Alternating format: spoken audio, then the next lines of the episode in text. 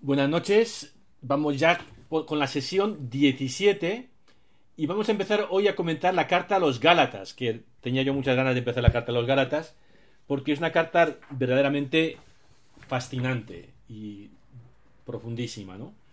Pero antes de, entrar a hablar de esta carta a los Gálatas, recordar dos cosas que ya hemos aprendido de, de San Pablo, de las cartas de San Pablo. La primera, que Pablo no se molesta, molesta en escribir si no hay un problema. Y un problema concreto. Pablo nunca da doctrina por la doctrina o especulación teológica por especulación teológica, sino hay una crisis, hay un problema, normalmente muy visible, muy concreto, ¿no? Pues, por ejemplo, yo que sé, el velo de las mujeres en la liturgia, o la glosolalia, o que hay peleas entre unos y otros, cosas así, e interviene. Primera cosa, Pablo va escribe siempre cuando hay un problema concreto. Segundo, que ante ese problema concreto, Pablo nunca se limita a dar una recetita. esto es lo que tenéis que hacer y ya está. A veces da una receta, pero antes de dar la receta o la solución, hace un discurso teórico, porque Pablo entiende que los problemas concretos no son más que la punta del iceberg de algo más gordo. Y con su discurso teórico se eh, dirige o se, aborda ese problema de fondo. ¿no? Por ejemplo, lo hemos visto en, Corintios. Problema que le preocupa la glosolalia y la gente, no la glosolalia que le parece bien, sino la gente que cree que la glosolalia es el no va más de los dones espirituales. Capítulo 14 para prepararse ese capítulo 14, hace un capítulo 12 sobre la diversidad de dones, cada uno tiene su don, los dones se derivan en servicios y todos formamos un cuerpo complementario donde los distintos dones son complementarios y nadie es más que nadie. ¿Mm? Ese es el, el, capítulo 12. Y el capítulo 13 bueno, y si queréis que os mencione cuál es el don más importante, y dedica ese capítulo 13 a su famoso himno del amor, ¿no? Muchas veces, como en este caso, sucede que ese discurso teórico es más importante que, la solución al problema concreto. De hecho, la glosolalia es bastante irrelevante hoy. En cambio, el tema de los dones, capítulo 12, y el tema del amor, capítulo 13, pues sigue siendo importante y siempre lo será. Y tanto es así que en la liturgia, en, el mes de enero, leímos en dos domingos seguidos en la segunda lectura el capítulo 12, enterito. Y otro domingo, capítulo 13, entero. El domingo siguiente, capítulo 15. Se saltó enteramente la liturgia el capítulo 14. Nosotros lo estudiamos porque somos unos frikis de la Biblia, pero la gente eh, se, no, se enteró de ese capítulo 14. Que viene bien ¿eh? para, para anclar ese discurso teórico en la situación concreta que estaban viviendo. ¿no? Bueno, pues eh, esto es importante siempre, veremos también en Gálatas. Bien, acabamos de ver la carta a los Corintios, la primera carta a los Corintios y un poquito de la segunda carta a los Corintios. Y si recordáis, sobre todo en la primera carta a los Corintios, Pablo trata un montón de temas, uno detrás de otro. Pum, pum, pum, pum. Hay un hilo conductor, que es el tema del cuerpo. Pero mm, son e, es una serie de cuestiones concretas a las que responde eh, Pablo. En la carta a los Gálatas y en la carta a los Romanos, Pablo responde a un único tema, a un único problema, con una única doctrina. El problema es la circuncisión. Veremos en qué consiste y la doctrina es la doctrina de la justificación por la fe. Tanto Gálatas solo trata ese tema y solo trata esa doctrina. Romanos es lo mismo. ¿Y qué diferencia hay entre Gálatas y Romanos? El tema es el mismo, la doctrina es parecida. La diferencia entre Gálatas y Romanos es que Gálatas, Pablo está súper cabreado. Está furioso y hace una carta corta, concisa, hiriente, brutal. Romanos. Gálatas probablemente, hay gente que dice que fue la primera carta, otros que dicen que fue de las primeras cartas. Romanos probablemente es la última carta que le escribe. Pablo más maduro, carta que dirige a la comunidad de Roma, la única carta que Pablo dirige a una comunidad que no ha visitado. Todas las demás cartas son, para comunidades que no solo ha visitado, sino que es que las ha fundado él. Entonces, a los filipenses, a los tesalonicenses, a los corintios les puede decir lo que, lo que quiera. Tiene autoridad y confianza para soltarles todo. Incluso veremos en Gratas alguna bestialidad.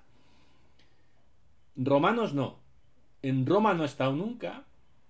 Roma es una comunidad importante. Él quiere ir a Roma. Le interesa mucho ir a Roma porque para él Roma es eh, la escala que necesita hacer para cumplir el sueño de su vida. ¿Y cuál es el sueño de su vida? Venir a España. Entonces, eh, probablemente vía Tarragona.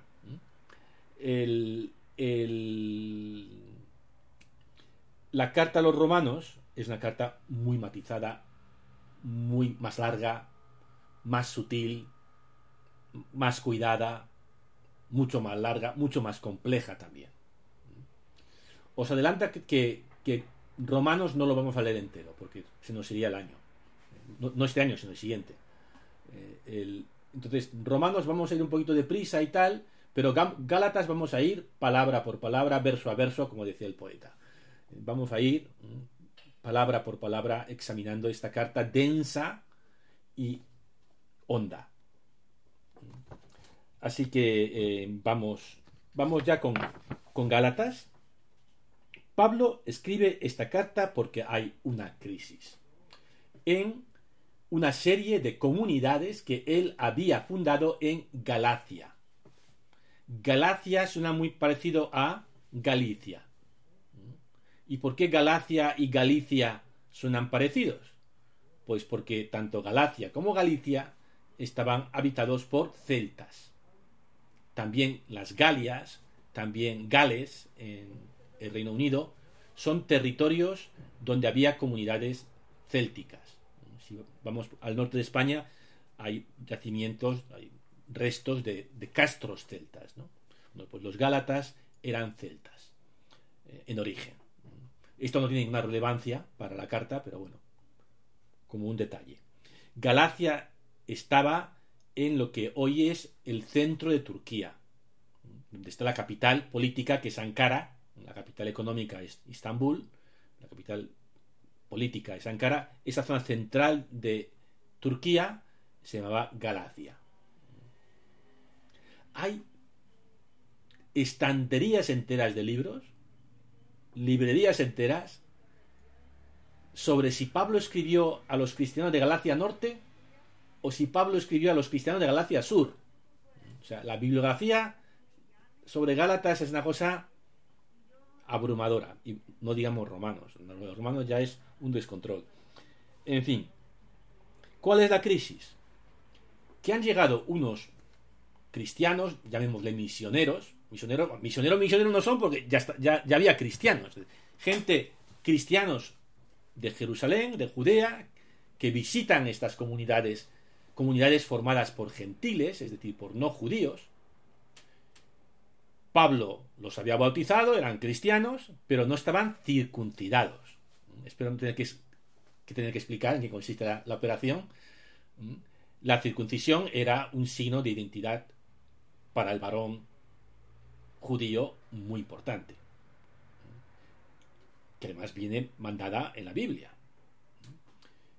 parte de la Torá. Bueno, pues Pablo ha dicho, sois gentiles, no hace falta circuncidarse. Llegan estos y dicen, si no os circuncidáis no sois cristianos del todo. No sois, por lo menos, cristianos de primer nivel. Tenéis que circuncidaros. Y Pablo se pone furioso. Pablo podría haber dicho, hombre, pues circuncidaos, ¿no? O sea, ¿para qué, ¿para qué montar un lío? No, no, Pablo dice, como circuncidéis, Cristo no servirá para nada. Esto es muy gordo. para tratar el tema de la circuncisión, que es la punta del iceberg, Pablo aborda el tema de qué es ser cristiano. Gálatas es la respuesta de Pablo no al tema de la circuncisión, también es lo que provoca la carta, pero lo que hay de fondo, que es la doctrina de la justificación por la fe, es la respuesta de Pablo a la pregunta ¿qué es ser cristiano? Así que estamos ante una carta potente, sustancial, que además ha tenido una gran importancia histórica. Y es porque eh, es por Lutero. Lutero, ¿sabéis? El fundador del uno de los fundadores, quizá el más importante fundador del protestantismo en el siglo XVI. Lutero era un monje agustino, católico obviamente, un hombre angustiado con su propia salvación. Nunca le parecía que estaba del todo bien, que hacía todo bien, eh, era un poco escrupuloso, ¿no? Como tanta gente en aquella época. Él quería eh, salvarse, como todo el mundo, obviamente, tenía un miedo terrible al infierno. Y, nunca se sentía lo suficientemente bueno, lo suficientemente cumplidor de la ley. Hasta que él era profesor de Biblia, éramos colegas, y leyendo Gálatas y Romanos, descubre, no, no, no me justifico por mis obras, me justifico por la fe. Y eso le cambia la vida y empieza a predicar eso y a, bueno, y, hace de eso el motor de la reforma de la iglesia. Claro, la tragedia es que esa reforma, por culpa de ambas partes, ¿eh? Eh, termina dividiendo la iglesia europea en protestantes y católicos. Ya había una división entre el este y el oeste, entre ortodoxos y católicos, ahora los católicos y los protestantes, protestantes más bien norte de Europa y católicos más bien sur de Europa, pues se, separan, ¿no? Y luego viene la guerra de religión, bueno, es una cosa terrible lo de la, eh, rivalidad entre católicos y protestantes durante siglos. Hasta que en 1999, que, que para la mayoría de los que estamos aquí es antes de ayer, ¿no? Se, lo digo a mis alumnos y es historia antigua, pero la Federación Mundial Luterana y la Iglesia Católica firman un acuerdo diciendo que bueno, que son matices lo que nos separan y que básicamente estamos de acuerdo y que en ningún caso la, la distinta comprensión de la doctrina para la justificación de la fe debe ser motivo de separación para nuestras iglesias. Un paso importante en el diálogo ecuménico. Bien, una última explicación antes de entrar a leer en Gálatas, o un par de, explicaciones. la primera, ya la hemos hablado más veces, es la diferencia entre exégesis y hermenéutica. Exégesis es lo que es averiguar qué quiso decir el texto en el contexto original. ¿Qué quiso decir Pablo cuando escribía a los Gálatas? Hermenéutica es, bueno, ¿y eso a nosotros qué? ¿Qué relevancia tiene lo que Pablo le dijo a los Gálatas para nosotros hoy? Eso requiere una interpretación y hermenéutica no es más que una palabra elegante para decir interpretación. ¿Qué pasa si no hacemos exégesis? hacemos directamente interpretación, como hace tanta gente. Este texto quiere decir para mí, bueno, si no has hecho exégesis antes, puede querer decir cualquier cosa. Puedes proyectar sobre el texto lo que te dé la gana. El texto tiene que tener un cierto enraizamiento en su contexto, en su origen histórico. Si no, estaremos haciéndole violencia al texto porque podemos proyectar sobre el texto pues todos nuestros problemas y todas nuestras soluciones prefabricadas. No le permitimos al texto darnos su, mensaje.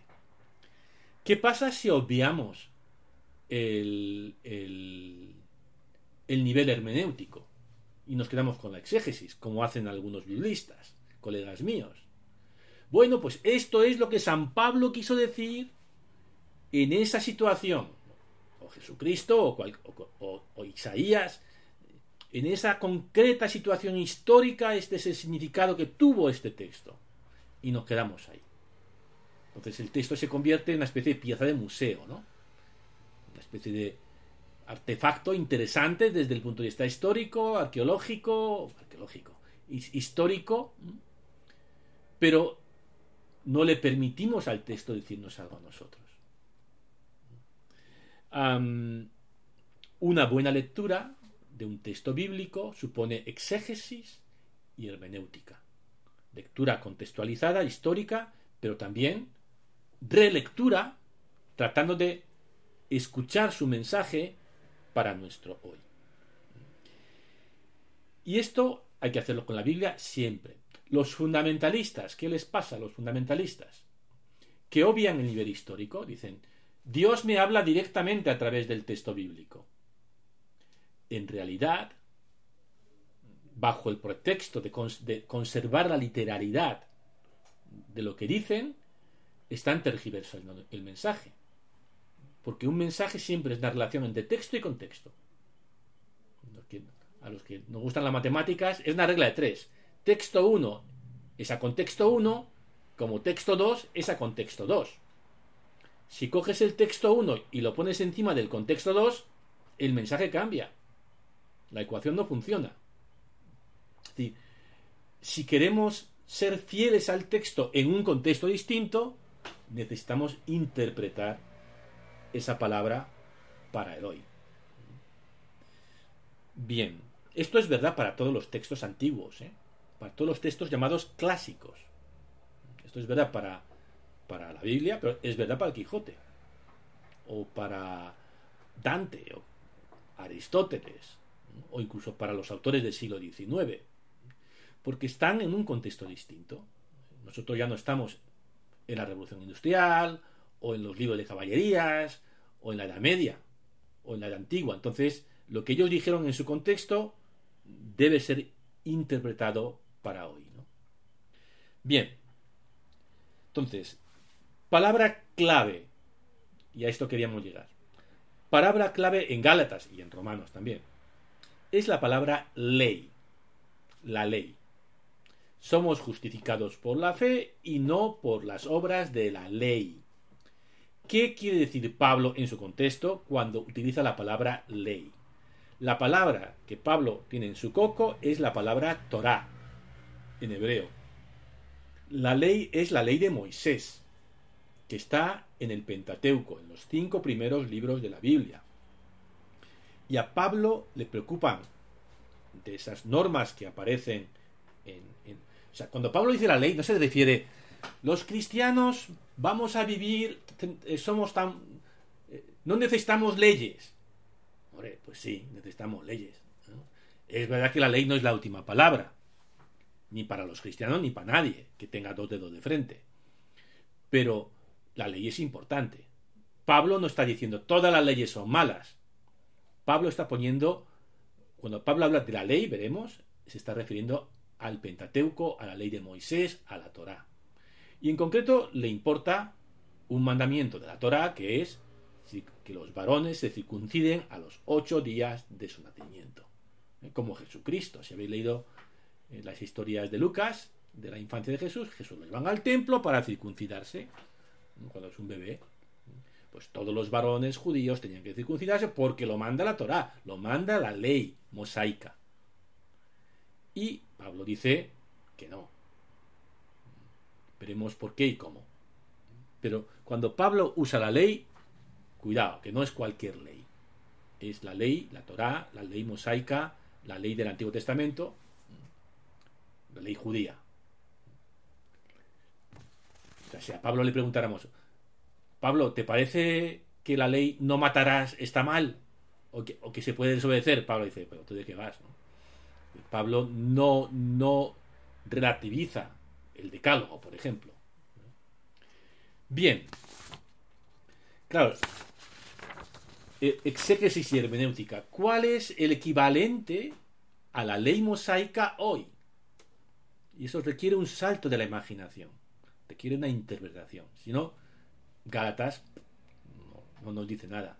Ahora, si nosotros sabemos traducir a nuestro propio contexto histórico, que lo intentaremos hacer, ¿eh? ¿Qué es lo equivalente a lo que Pablo llama la ley? Entonces, uff, Gálatas es potente, muy importante y, y te cambia la visión de, del cristianismo.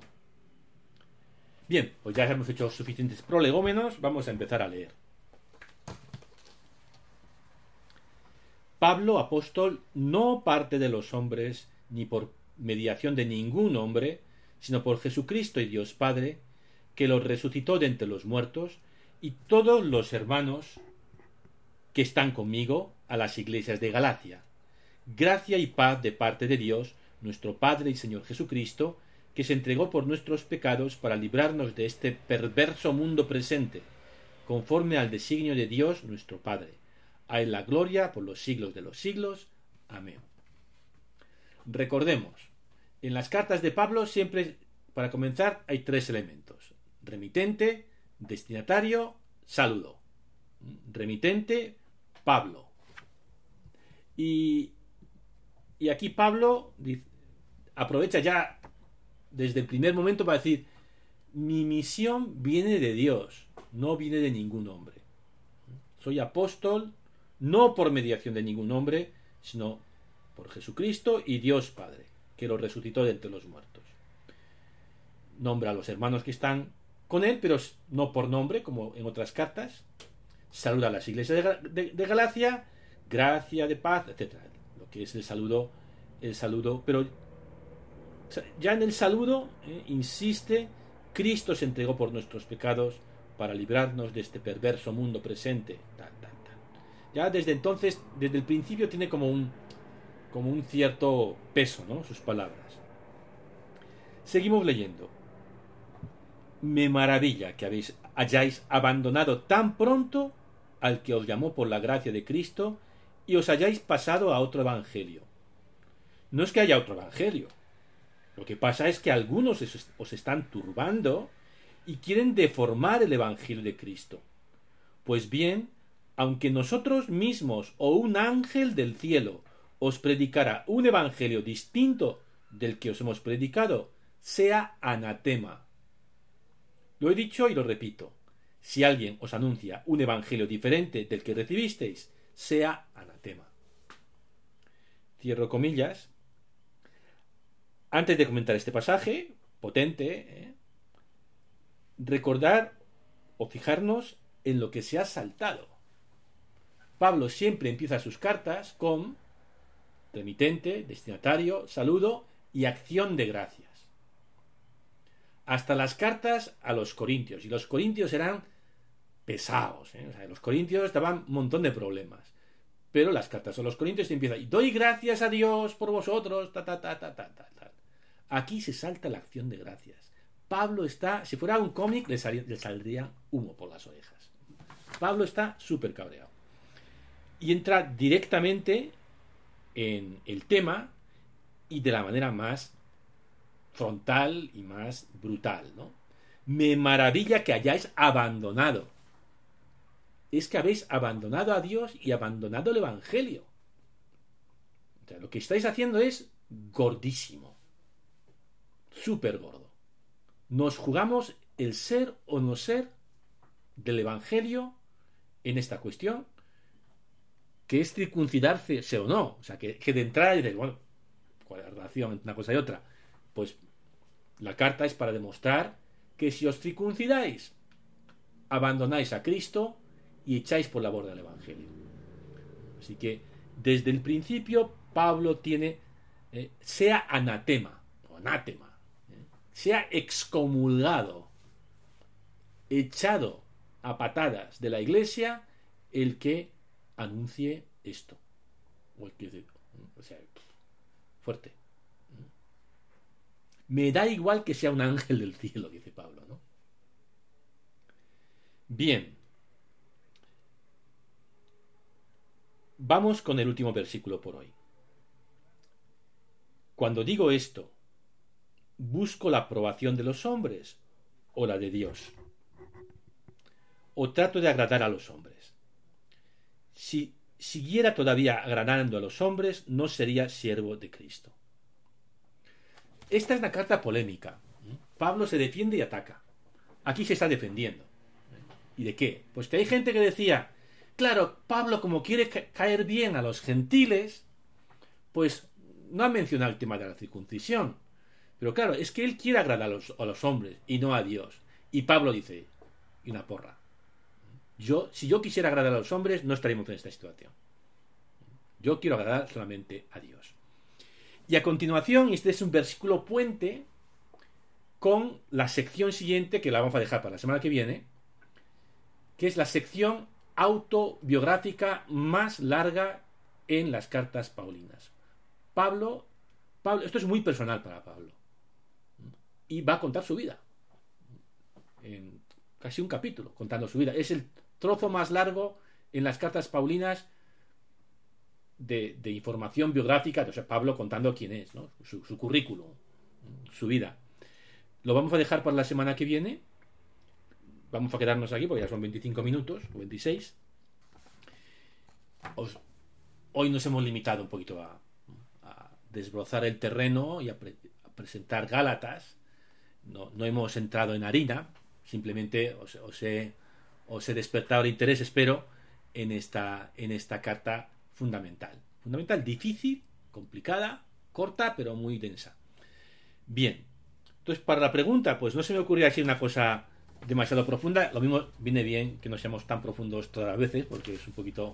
Entonces, tengo una pregunta que es como más de, charla, de culturilla, ¿eh? y es, es sobre el tema de los textos clásicos. La Biblia es un texto clásico. ¿Qué es un texto clásico? Texto clásico o una obra musical clásica o una pintura clásica es algo de otra cultura o de otra época que sigue siendo relevante hoy. Por ejemplo, la Biblia. La Biblia se escribe hace un montón de siglos y leemos la Biblia y, oye, esto es interesante. A, a los cristianos nos interesa sobre todo porque es el fundamento de la fe, pero incluso para los no cristianos puede ser interesante. O, por ejemplo, no sé, el Quijote, que es el gran clásico de, la literatura española. 400 años que se escribió, en una situación totalmente distinta, ya nadie lee libros de caballerías, y sin embargo, oye, interesante, sigue diciendo cosas. Johann Sebastian Bach, hace 300 años, compone una música que lo oyes hoy y te dice, esto, esto me dice cosas, ¿no?